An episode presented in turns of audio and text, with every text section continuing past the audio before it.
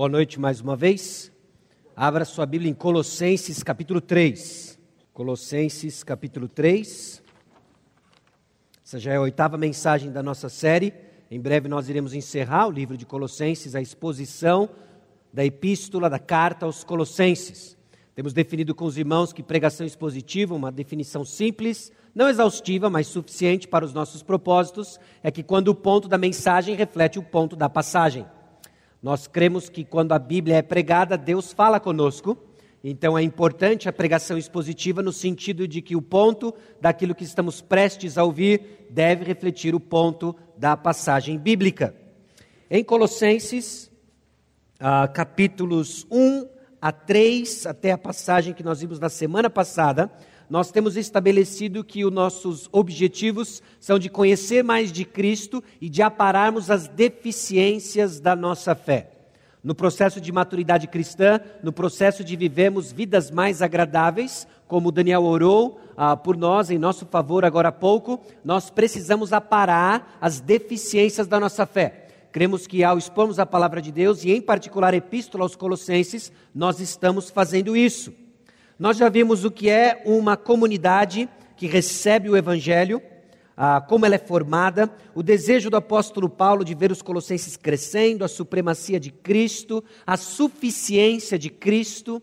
E no domingo passado nós vimos o que, que significa vivemos uma vida cristocêntrica, uma vida onde Cristo Jesus é o centro, onde nós temos a mente de Cristo e ela é vista naquilo que nós deixamos e como nós nos renovamos uma vida cristocêntrica.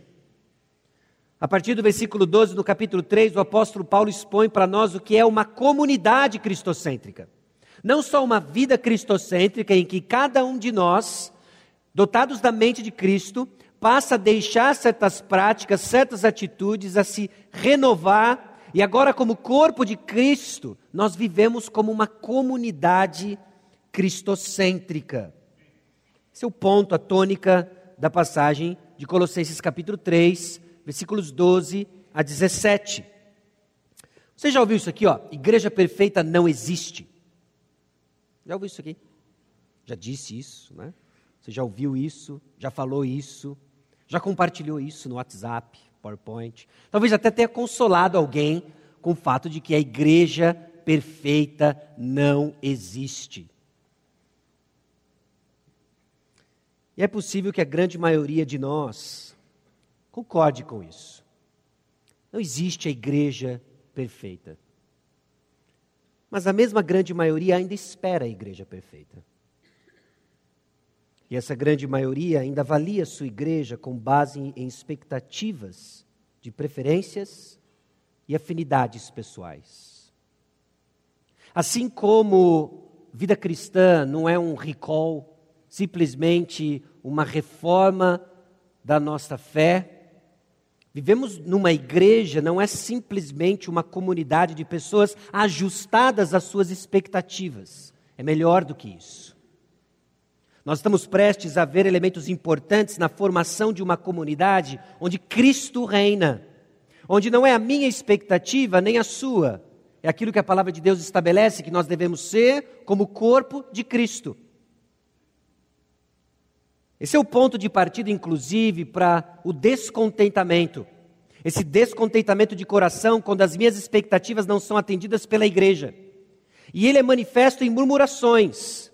Murmurações aliadas a contendas, em Filipenses 2,14, que é o início de toda a caminhada do desigrejado ou dos elementos de divisão do corpo de Cristo. Falta um entendimento mais atento à maneira como a palavra de Deus descreve a própria igreja,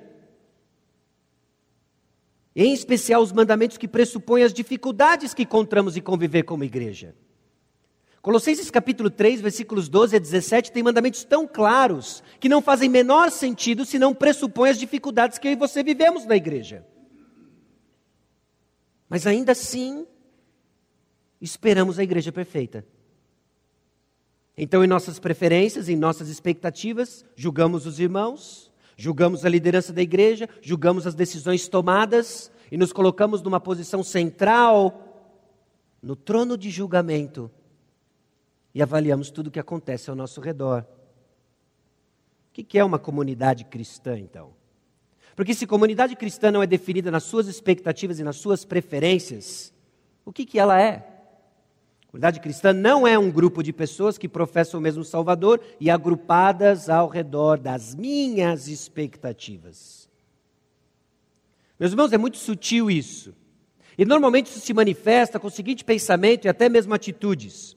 Se você concorda comigo com minhas opiniões e crenças, nós iremos nos dar bem. Pare e pensa como pessoas procuram e saem e, e, se, e se membram em diferentes comunidades baseado apenas nas suas opiniões e crenças. E se você concorda com as minhas opiniões e crenças, nós vamos nos dar bem. Mas se você não concorda, mas se você não concorda,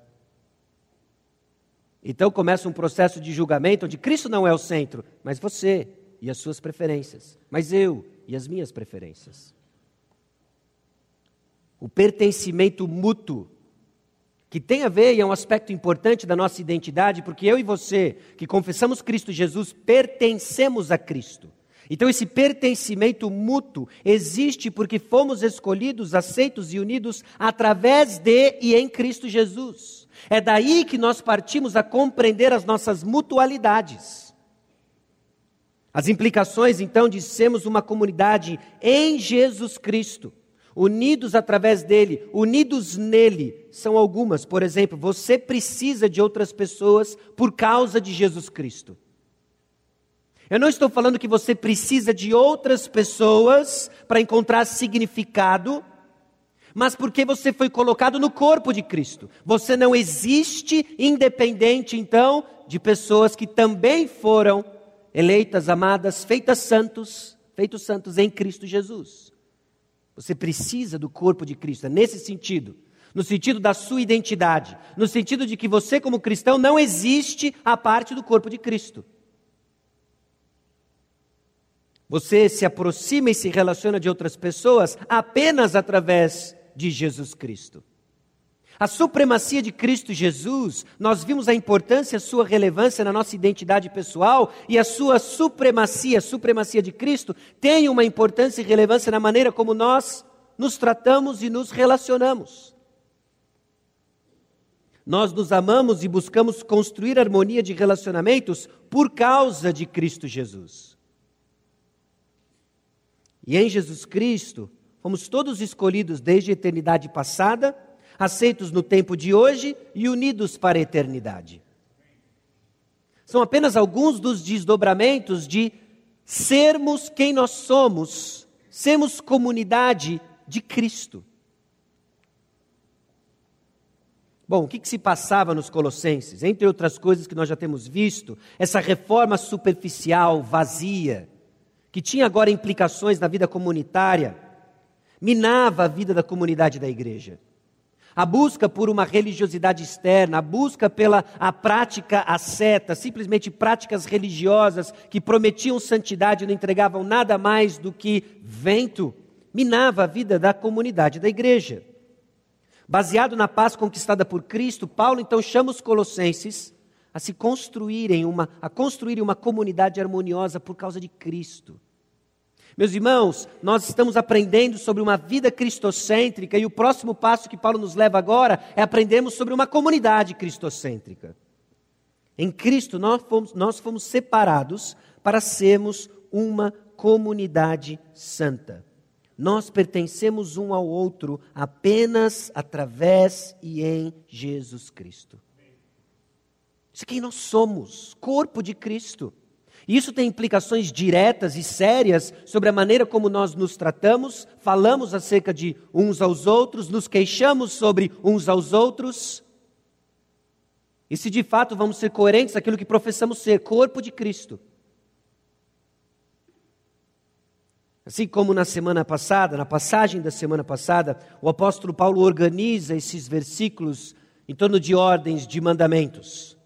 Nós vamos ler os versículos de 12 a 17, e depois eu quero destacar para os irmãos quatro imperativos e como eles se organizam para dar para nós os pontos e as marcas de uma comunidade cristocêntrica. Colossenses capítulo 3, versículos 12 a 17. Revesti-vos, pois, como eleitos de Deus, santos e amados de ternos afetos de misericórdia, de bondade, de humildade, de mansidão, de longanimidade. Suportai-vos uns aos outros, perdoai-vos mutuamente, caso alguém tenha motivo de queixa contra outrem. Assim como o Senhor vos perdoou, assim também perdoai vós. Acima de tudo isto, porém, esteja o amor, que é o vínculo da perfeição. Seja a paz de Cristo árbitro em vosso coração, a qual também fostes chamados em um só corpo, e sede agradecidos.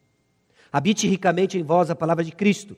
Instruí-vos e aconselhai-vos mutuamente em toda a sabedoria, louvando a Deus com salmos e hinos e cânticos espirituais, com gratidão em vosso coração. E tudo o que fizerdes, seja em palavra, seja em ação, fazei em nome do Senhor Jesus, dando por ele graças a Deus Pai. O texto tem quatro imperativos e uma declaração que não é um imperativo, mas tem força de ordem. Os quatro imperativos estão em negrito. Você vê que tem cinco palavras, mas que na nossa tradução nós temos o primeiro imperativo revestivos. Seja árbitro é uma palavra só, a ideia de governo, de controle que a paz de Cristo governe no nosso meio, nós vamos entender um pouco mais sobre isso. O sede do agradecidos é uma ordem, e o habite é uma ordem. Fazeio não é uma ordem, um imperativo, mas tem força de ordem na construção do apóstolo Paulo. São esses cinco mandamentos, e que nós vamos agrupá-los em quatro, que nos ajudam a entender o ponto e as marcas de uma comunidade cristocêntrica. Uma comunidade em que tudo o que faz e existe acontece ao redor de Cristo Jesus. Não ao redor de preferências, não ao redor de opiniões, mas ao redor do que Cristo fez por nós e nos colocou, posicionou como corpo de Cristo. Essas ordens estão acompanhadas de outras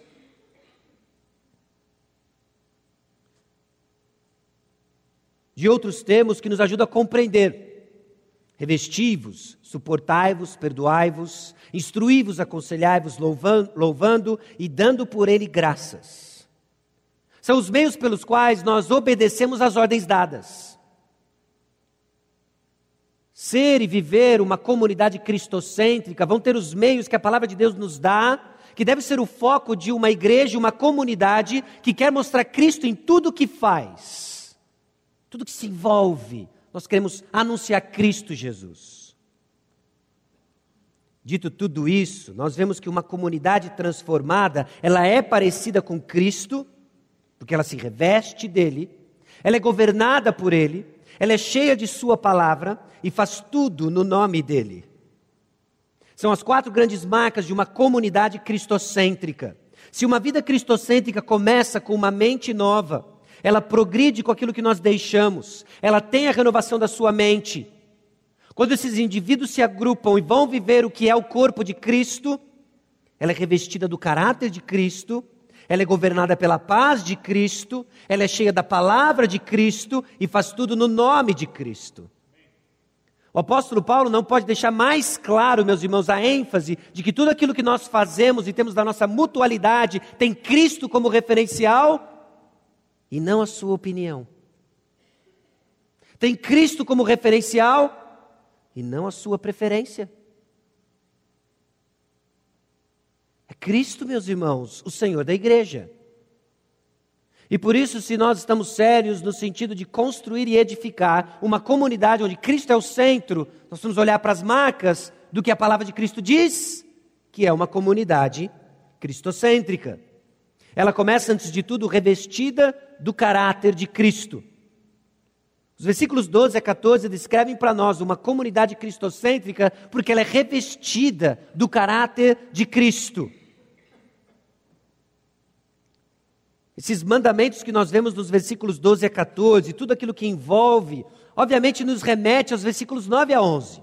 Semana passada nós vimos a importância de não mentir uns aos outros, de despir do velho homem, revestir do novo homem. O contexto dessa vida cristocêntrica que se dá numa comunidade transformada, onde não existe grego nem judeu, circuncisão nem incircuncisão, bárbaro, cita, escravo, livre, porém Cristo é tudo em todos.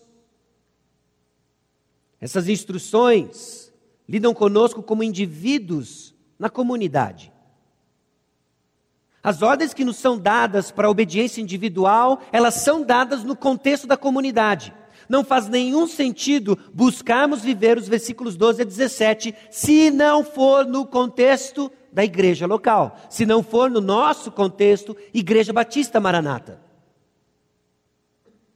Meus irmãos, a sua identidade está ligada a, a este corpo. A passagem então trata dos crentes juntos, exortando sobre suas responsabilidades conjuntas.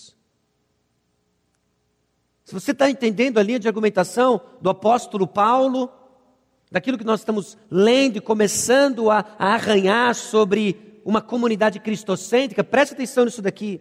A formação espiritual cristã nunca será completa sem os relacionamentos do corpo de Cristo. E o que é curioso é que quando nós experimentamos oportunidades de crescer e amar como Cristo nos amou, nós nos afastamos daquilo que é o ambiente fértil para a sua formação espiritual. Então patinamos, porque os critérios de avaliação ainda são minhas preferências ainda são minhas afinidades e não Cristo. E não Cristo Jesus. Qual é a base teológica para esse mandamento de revestirmos do caráter de Cristo? Porque a primeira ordem no versículo 12, revestir-se, pois, como eleitos de Deus, santos e amados. O apóstolo Paulo usa uma, uma descrição típica do povo de Deus. A base teológica desse mandamento são as descrições que ele usa, que é o padrão para descrever o povo de Deus, tanto no Antigo Testamento quanto no Novo Testamento. E são elas: eleitos de Deus, santos e amados. Eleitos de Deus, um lembrete da graça soberana do Pai, seu amor infalível. Irmãos, nós fomos escolhidos, eleitos de Deus. Isso diz muito sobre a nossa identidade. Nós somos alvos do amor de Deus, que já antecipa, inclusive, uma das características daquilo que nos descreve como povo de Deus. Eleitos, povo de Deus, com que propósito? Santos. Santos, nós somos separados para Deus como seu povo especial. Essa eleição esteve sempre ligado à santidade. Eu não sei como que você recebe a doutrina da eleição, mas não a separe do seu propósito eleitos pela graça soberana de Deus, por causa do amor de Deus, mas para sermos santos. Isso é consistente em cada momento em que a eleição e a santidade descreve o povo de Deus. Note Deuteronômio capítulo 14, versículo 2. Porque sois povo santo ao Senhor, vosso Deus, e o Senhor vos escolheu de todos os povos que há sobre a face da terra, para lhe ser de seu povo próprio. Por que, que você acha que Deus lhe escolheu? senão para ser santo, senão para crescer em santidade. E quando nós desassociamos os dois, nós criamos confusões, confusão na cabeça. São aqueles que afirmam a eleição de Deus, mas não afirmam a sua responsabilidade em crescer em santificação. Se eu sou eleito de Deus, Deus vai dar um jeito. Você não está entendendo a eleição de Deus. Você não entendeu que a eleição está de mãos dadas com tudo aquilo que Deus vai fazer na vida do seu povo, do seu amado povo, de santificá-lo. Não desassocie o propósito pelo qual Deus lhe escolheu e elegeu, que é que você cresça em santidade. Não viva como alguém que esqueceu o propósito pelo qual Deus lhe chamou, o propósito da sua salvação. Por isso que Paulo martela tanto quem nós somos em Cristo. Não se esqueça. A eleição é o fundamento da santificação e santidade é o propósito para qual Deus nos escolheu. Tanto no Antigo Testamento nós vemos essa, essa próxima associação, como em todo o Novo Testamento. Nós somos então eleitos de Deus, nós somos santos e somos amados. Um povo amado, marcado pelo amor de Deus. Somos alvos do amor de Deus. Eleitos de Deus, santos, amados. E é justamente o ponto de contato que reforça aquilo que o apóstolo Paulo fez para nós, sobre a nossa união em Cristo Jesus, nos capítulos 3, versículos 1 a 4. Eleitos, santos e amados também identifica a igreja com Cristo. Por quê? Porque Cristo é o eleito de Deus, porque Cristo é o santo, porque Cristo é o amado. Então, sermos eleitos de Deus, santos e amados, é um enorme selo de que nós somos de Cristo. Nós nos identificamos com Ele, por causa daquilo que Deus fez em nosso favor. Então, aquilo que o apóstolo Paulo desenvolve a partir de agora é o óbvio diante de quem nós somos, diante dessa base, povo eleito de Deus, povo santo, povo amado. Ele diz do que nós somos chamados a nos revestir. Entenda essa vestimenta como uma vestimenta da graça, as virtudes que nós precisamos revestir. E ele começa de uma maneira interessante no versículo 12, na revista atualizada, de ternos afetos de misericórdia. Não é terno, terno. Terno não é externo. Né? O apóstolo Paulo está falando de eh, intestinos de misericórdia, literalmente. É interessante como a linguagem bíblica ela é muito gráfica, ela é muito, ela é muito real. Ainda mais no Antigo Testamento. Quando se falava de sentimentos, a referência não era o coração, a referência eram as entranhas, os intestinos. Eu amo você do fundo do meu intestino grosso. Vê se cola isso no próximo 12 de junho. Mas o tempo bíblico colava. E vamos ser bem francos, eles eram bem mais realistas, porque é onde você sente o treco.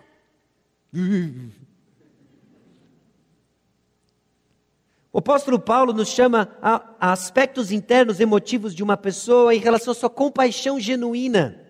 Nós somos chamados a nos revestir por completo de uma compaixão genuína é uma preocupação com os problemas do próximo.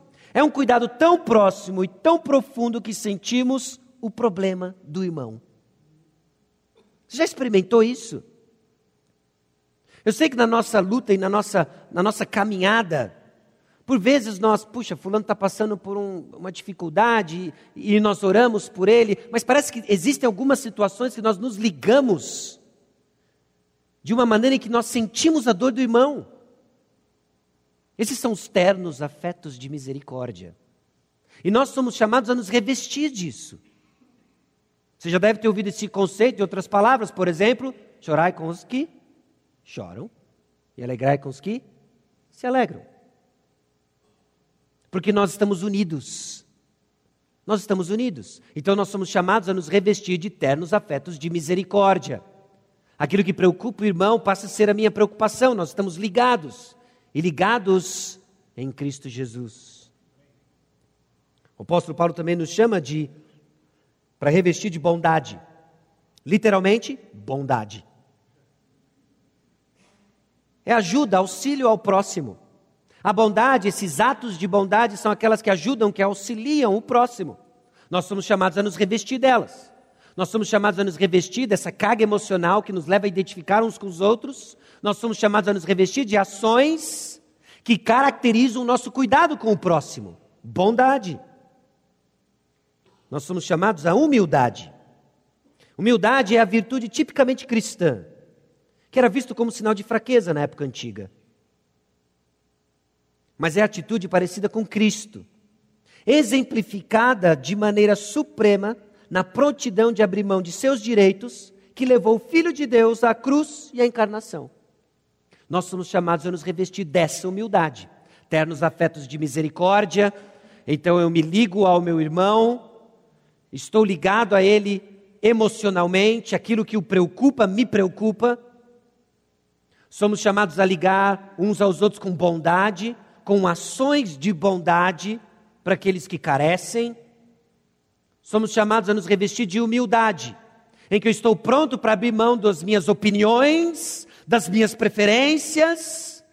Até que ponto? Até lhe crucificarem. Até esse ponto.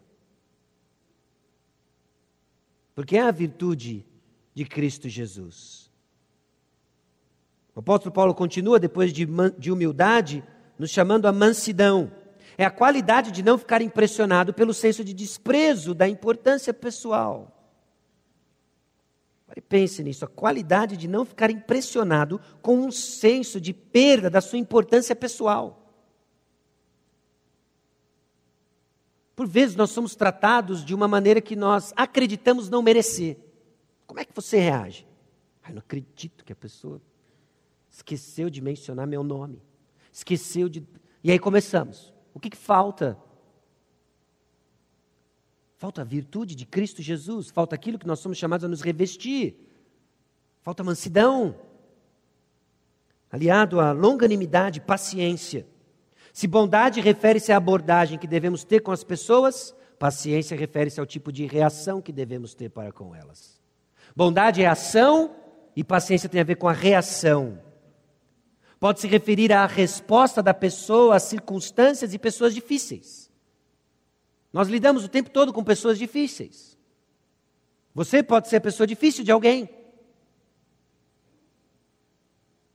Mas uma pessoa paciente não se ofende fácil por pessoas difíceis. E para mantermos a unidade e sermos uma comunidade cristocêntrica, nós precisamos desenvolver paciência e não se ofender fácil com pessoas que são difíceis. Aquilo que talvez no nosso meio nós chamamos de melindres. Melindres minam a união do nosso corpo, minam a, o senso de unidade da comunidade, porque nós estamos preocupados com a ofensa que nos foi feita e deixamos de revestir-nos do caráter de Cristo. Ou aquilo que alguns levantam de mimimi, e ficamos de mimimi. Há um mundo para ser ganho para Cristo Jesus e nós estamos aqui melindrados melindrados porque as minhas preferências e as minhas vontades não foram feitas. E o apóstolo Paulo, cirurgicamente, com ternos afetos de misericórdia, bondade, humildade, mansidão, longanimidade e paciência, nos chama a uma resposta diferente. Agora, além dessas coisas, que já é pano para manga, já poderíamos parar aqui e passar a semana inteira refletindo como nós vamos crescer numa resposta de fé àquilo que Cristo fez por nós.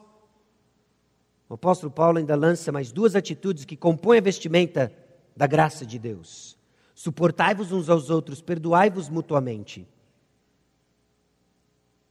Cristãos se relacionam com pessoas difíceis, oferecendo-os a eles graça imerecida. Você é um cristão difícil que recebeu graça estenda uns aos outros e mutuamente. Uns aos outros e mutuamente. Suportai-vos uns aos outros, perdoai-vos mutuamente. Nos leva a entender então uma responsabilidade que eu e você temos em mantermos a unidade do corpo de Cristo, em sermos uma comunidade cristocêntrica de tal maneira que as virtudes não são os critérios para você avaliar o próximo, mas adereços de sua vestimenta cristã para se relacionar com o próximo. Porque quando nós passamos a ler Colossenses capítulo 3, pensando que Fulano não tem os ternos afetos de misericórdia, pensando que os pastores não são mansos ou humildes o suficiente, pensando que nessa igreja falta bondade, você ainda é a referência, não Cristo. A leitura correta de Colossenses 3, de 12 a 17 é: Eu vou me revestir do caráter de Cristo. Eu vou amar o meu irmão, ao ponto de sentir a sua alegria e sentir a sua dor. Eu vou fazer o que está ao meu dispor para ser bondoso com ele. Eu vou ser humilde, eu vou ser manso, eu vou ser paciente. Essa é a leitura correta de Colossenses 3, 12 a, 13, 12 a 17. Então não avalie o próximo em seu desempenho e mostrar as virtudes. Preocupe-se em vivê-las. Eu garanto para você, já vai ser trabalho suficiente.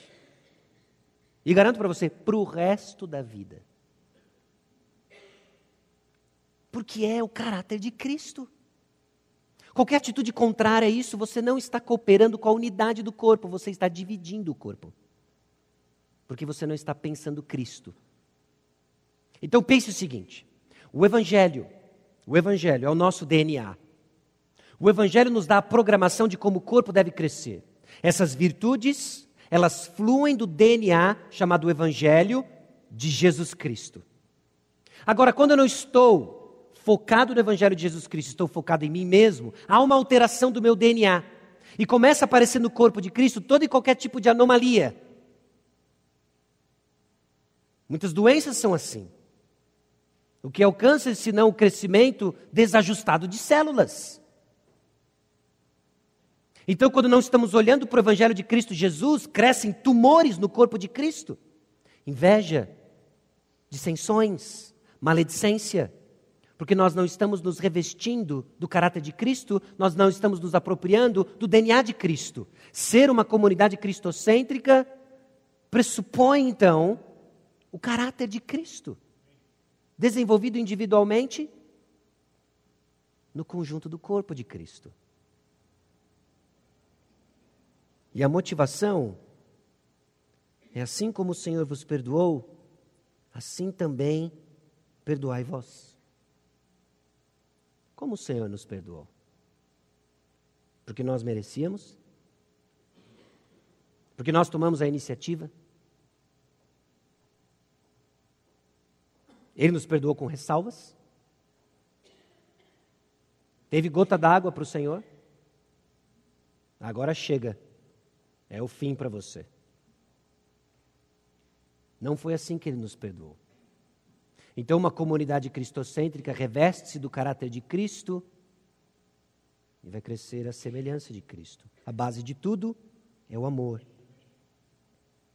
O amor faz com que todas as virtudes sejam colocadas em prática. O amor. Igrejas se dividem porque falta amor. Igrejas vivem relacionamentos difíceis porque falta amor. O que liga tudo é amor. Então, cuidado como você lê Colossenses 3, 12 a 17 e todas as outras passagens, não como critério de avaliação do desempenho do irmão, mas como exercício de fé para que você cresça nessas virtudes. E assumindo a sua responsabilidade no corpo de Cristo, que tem o um Evangelho no seu DNA, e o que vai nascer agora é o corpo de Cristo, não as suas anomalias, ou o que seja for o negócio aí. Isso, obrigado. Anomalias, ok. Implicações dessa nova vestimenta. Revestir-se da nova humanidade é uma implicação direta da obra de Cristo em nosso favor. Eleitos, santos e amados. A prática dessas virtudes só acontece no convívio do corpo de Cristo. E não existe cristianismo autêntico e saudável vivendo sozinho e sem a igreja.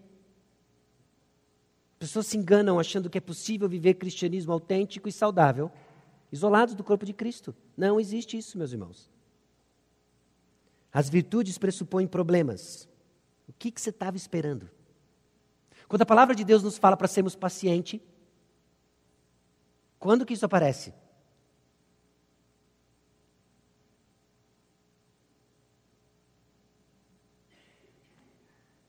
Quando a palavra de Deus nos chama a, a sermos bondosos, quando que isso aparece?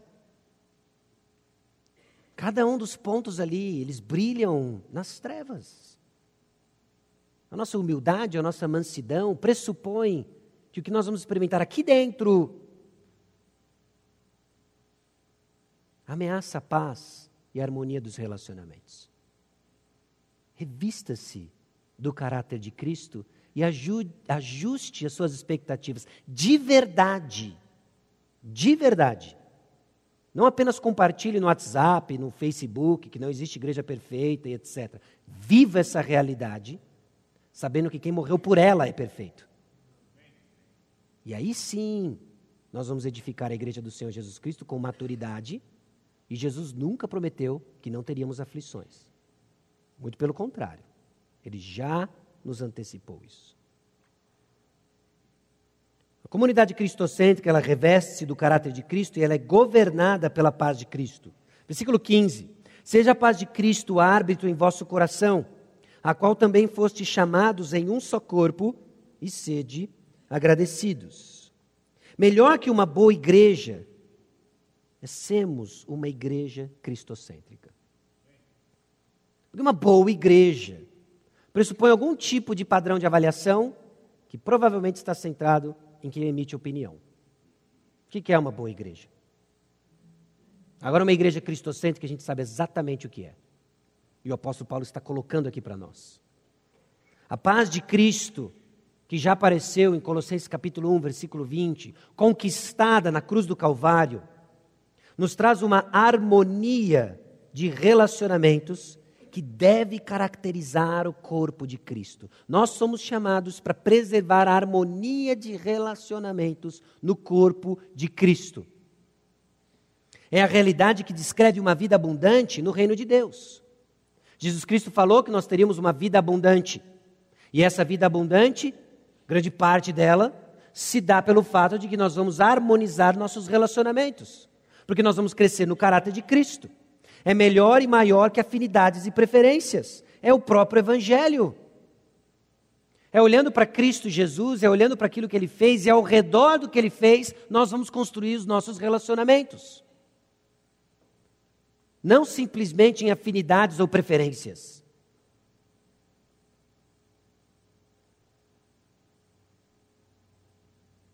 Talvez você já ouviu relatos tristes de igrejas que se dividiram. E se dividem ao redor de preferências. Se dividem ao redor de afinidades. Se dividem ao redor de relacionamentos não tratados. Então não abre mão das suas preferências, das suas necessidades, das suas avaliações. Não focam em Cristo e não se unem. Somos chamados para viver em paz e harmonia, e nossa vida em comunidade é baseada em nosso relacionamento mútuo em Cristo Jesus. Agora, olha só que interessante como ele termina o versículo 15. Porque de repente o apóstolo Paulo tira da cartola e sede agradecidos.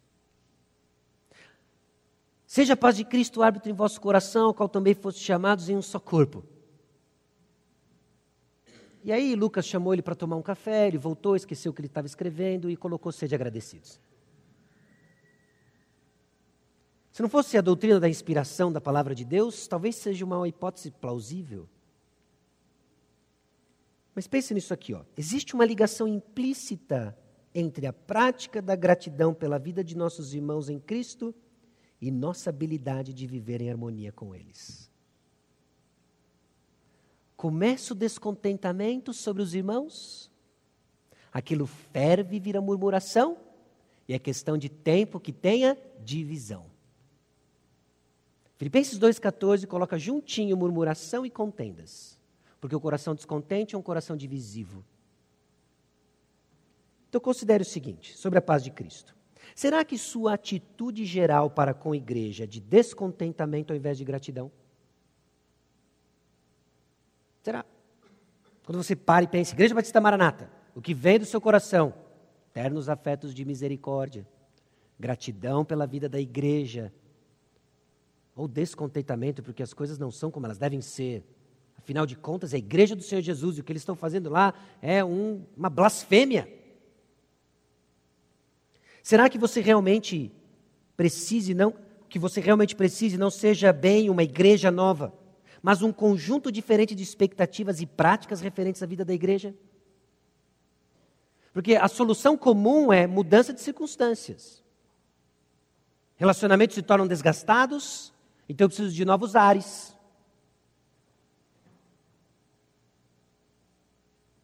Que diferença que você acha que faria se agradecesse a Deus por cada membro da igreja ou do seu agrupe? Numa lista de oração, sendo grato a Deus pela vida de cada um deles, porque quando nós lembramos que nós somos eleitos de Deus, santos e amados, eleitos em Cristo Jesus, razão suficiente para agradecermos para toda a eternidade a vida de cada membro da igreja. Obrigado, Senhor, porque Ele é um eleito, um santo, um amado. E se você visse os pontos de conflitos como oportunidades para demonstrar o amor humilde de Jesus ao buscar a paz, mesmo que você mesmo tenha que pagar o preço. Porque a nossa tendência não é essa. Conflitos vêm, preferências são desafiadas e nós queremos mudar as circunstâncias. Nós não enxergamos como oportunidade de exercer aquilo que nós somos chamados a nos revestir. Deus está lhe dando uma oportunidade. Sim, houve problemas. Sim, aconteceu desavenças no nosso meio. Tem de bom ânimo. Deus lhe deu uma oportunidade de crescer como Cristo Jesus. Revestir-se de humildade, de mansidão, de paciência. Vai que é tua. e pague o preço. Mas eu não pago o preço se ele não pagar primeiro. Cristo não fez assim por você. Perdoai como Cristo perdoou. Ele não fez assim por você.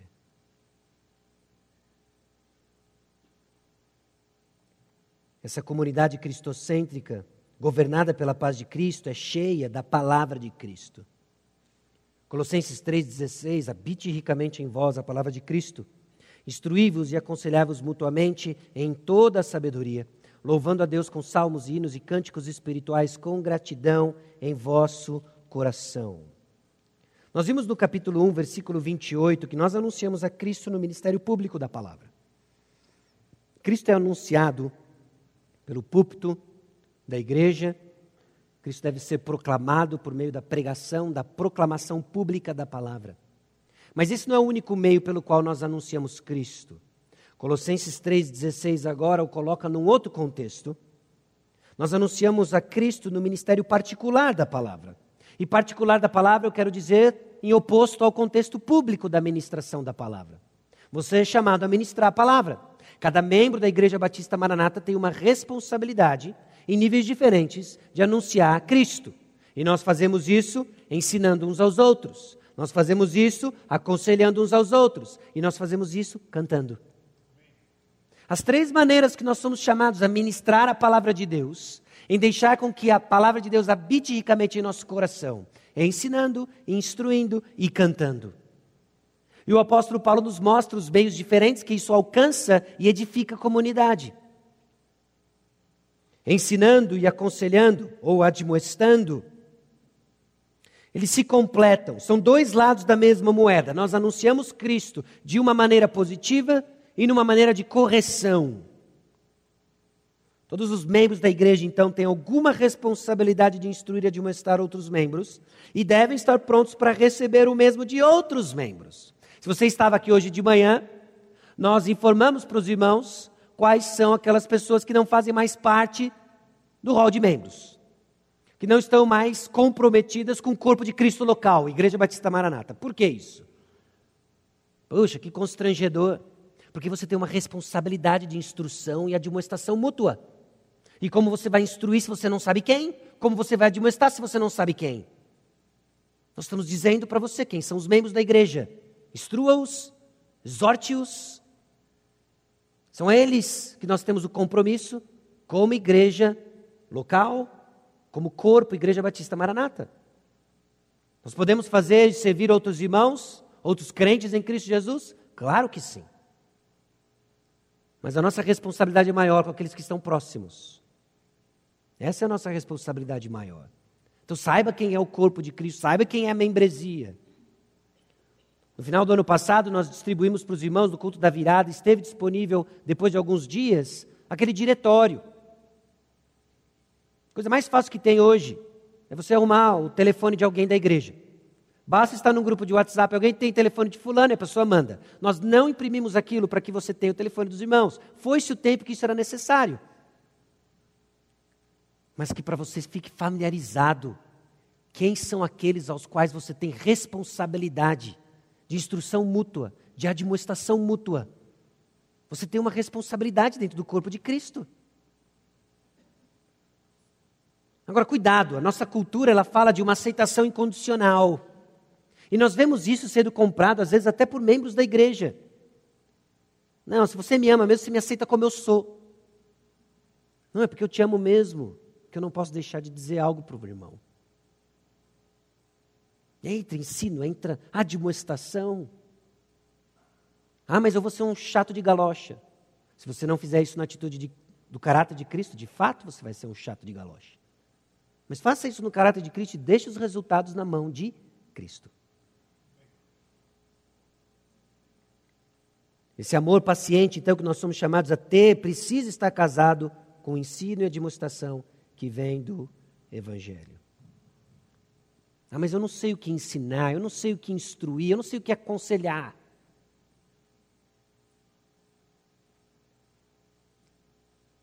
Não durma no culto. Venha a EBD. E o Senhor há de abençoá-lo. Essa é a ligação, meus irmãos, do ministério público da palavra de Deus com o ministério particular da palavra de Deus. É para isso que nós estamos aqui. Efésios capítulo 4, nós vimos isso recentemente. Uma das razões pelas quais Deus coloca pastores na igreja para equipar os santos para o trabalho do ministério. Então abre os seus ouvidos. Instrua aquilo que você escuta, aquilo que você estuda, equipado pelo ministério público da palavra de Deus. Agora, o apóstolo Paulo também coloca mais uma maneira em que nós deixamos com que a palavra de Cristo habite ricamente em nós. Cantando com salmos, hinos e cânticos espirituais. Há um aspecto aqui do nosso cantar congregacional em que nós estamos ensinando, cantando verdades. Há um valor didático naquilo que o Senhor colocou para nós em comunidade a importância de que cada frase faça valer o que nós cantamos. A importância de cantarmos coisas robustas teologicamente. E ao mencionar cantar, o apóstolo Paulo não coloca apenas agora no âmbito horizontal, ele coloca também no âmbito vertical. Nós vamos estar cheios da palavra de Cristo, porque nós também estamos cantando ao Senhor.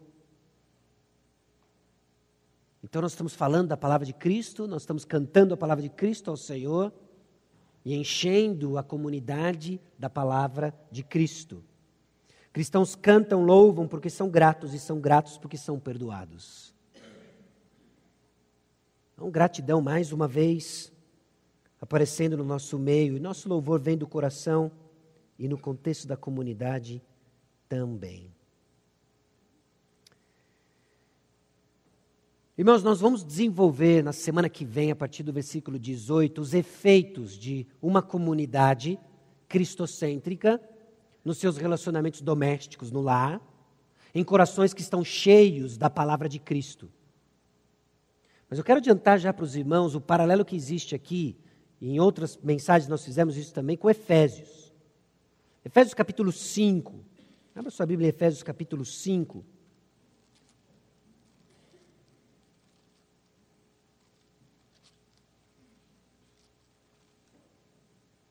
Versículo 18.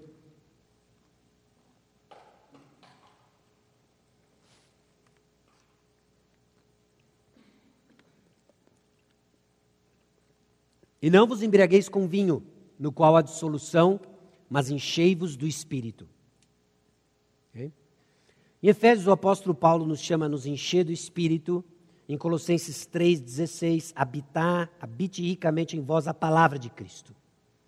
E é interessante a sequência que vem, tanto em Efésios 5 quanto em Colossenses 3, que nos dá pistas importantes para uma vida cheia do Espírito, que nos dá pista importante do que é uma vida controlada pela palavra de Cristo. Em Efésios 5, depois de falar da importância de encher-vos do Espírito, ele diz: falando entre vós com salmos, entoando e louvando de coração com seus hinos e cânticos espirituais. Depois ele fala de gratidão no versículo 20. No versículo 22, ele fala das mulheres serem submissas ao seu próprio marido. No versículo 25, ele fala de maridos amar vossas esposas, como Cristo amou a igreja. No capítulo 6, versículo 1, ele fala de filhos que obedecem aos pais. E no capítulo 6, versículo 4, ele fala de pais que não provocam os nossos filhos a ira.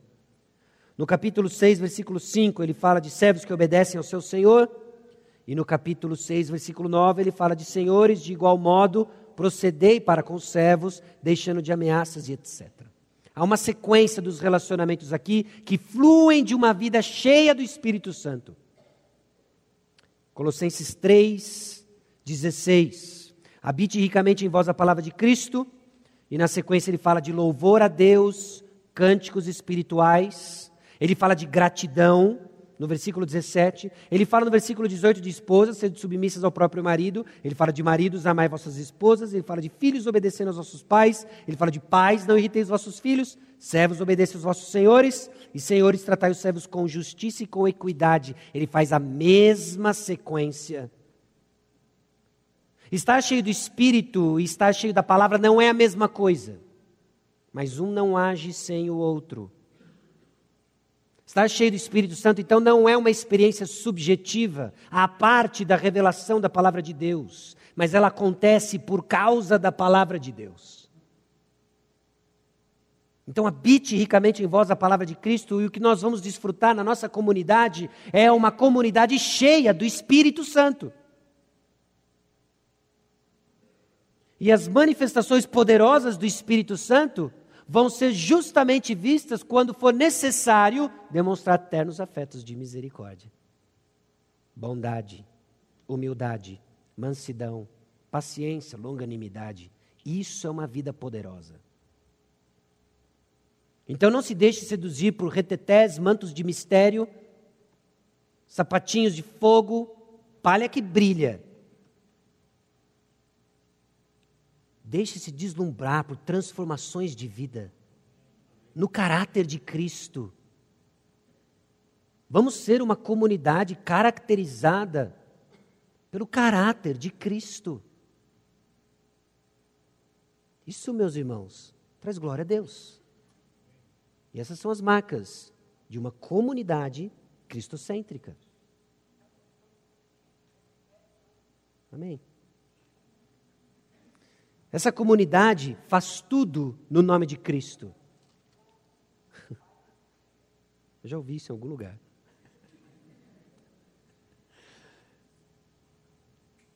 Tudo que fizerdes, seja em palavra, seja em ação, fazei em nome do Senhor Jesus, dando por ele graças a Deus Pai.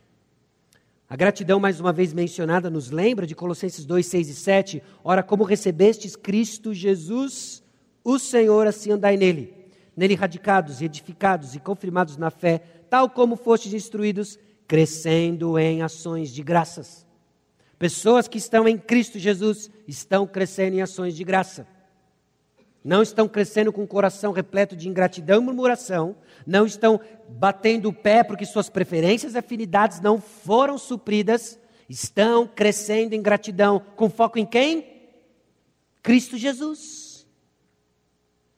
E o apóstolo Paulo fala: faça tudo no nome de Cristo. Então, um exercício. A última vez que você se queixou de um irmão, você estava fazendo isso no nome de Cristo? Porque se for, não é queixa, é exortação.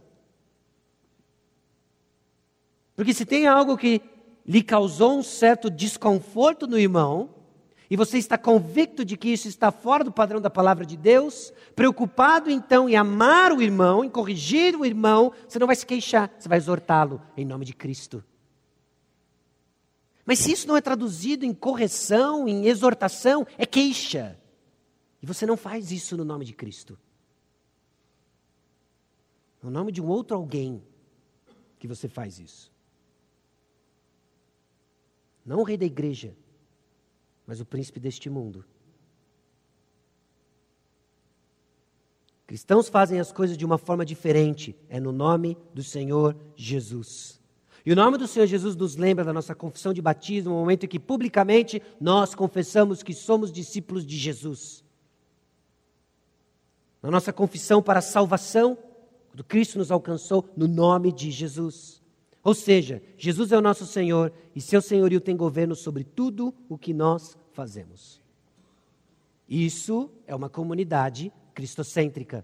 É uma comunidade que cresce revestida pelo caráter de Cristo. É uma comunidade governada por Cristo. É uma comunidade em que ela é habitada pela palavra de Cristo. E é uma comunidade que faz tudo no nome de Cristo. Isso significa sermos uma comunidade cristocêntrica. Não Sacha cêntrica, pastores cêntrica, membro cêntrica, sua vontade cêntrica, mas cristocêntrica. Uma comunidade transformada é parecida com Cristo, governada por Ele, cheia de Sua palavra e faz tudo no nome dele. Então, cuidado quando encaramos a igreja com ideias e expectativas que nos colocam no centro, ao invés de Cristo.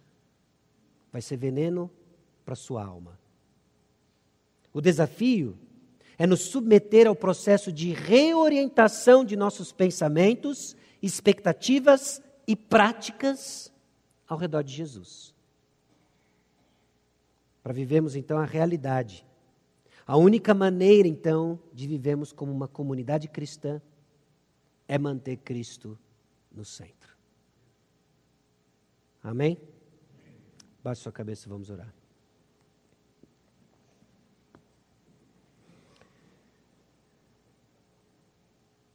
Senhor, nós chegamos diante do Senhor confessando que temos afinidades, temos preferências. E por vezes usamos essas afinidades e preferências como critério de julgamento da saúde da igreja. Estamos cegos a Deus para aquilo que o Senhor está fazendo no nosso meio, porque enxergamos apenas aquilo que nós queremos.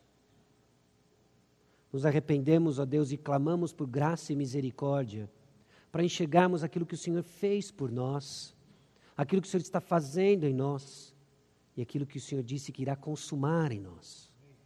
E sermos efetivamente uma comunidade que progressivamente cresce com as marcas de uma comunidade cristocêntrica. Porque os seus membros estão revestidos do caráter de Cristo, porque o que controla, governa os nossos relacionamentos é a paz harmoniosa de Cristo porque o que impera em nossos diálogos, em nossas conversas, é a palavra de Cristo, e porque tudo o que nós fazemos é no nome de Cristo. E assim seremos, ó Deus, progressivamente cresceremos para ser aquilo que o Senhor nos comprou para ser. Longe de nós, então, murmuração, longe de nós, descontentamento, que mais nos afastam de Cristo, que nos afastam dos irmãos. E que cresça em nós uma gratidão legítima, autêntica, pela obra de Cristo na vida de cada um de nós. Para honra e glória do teu nome. Então eu clamo e suplico, por amor à glória do teu nome, por amor a Deus ao testemunho da obra de salvação que o Senhor iniciou em cada um de nós, que a nossa história atesta, livra-nos, ó Deus, de cairmos na tentação de acharmos que a igreja deve se ajustar às nossas expectativas. Mas tudo para o Senhor. E é no nome de Jesus que nós oramos.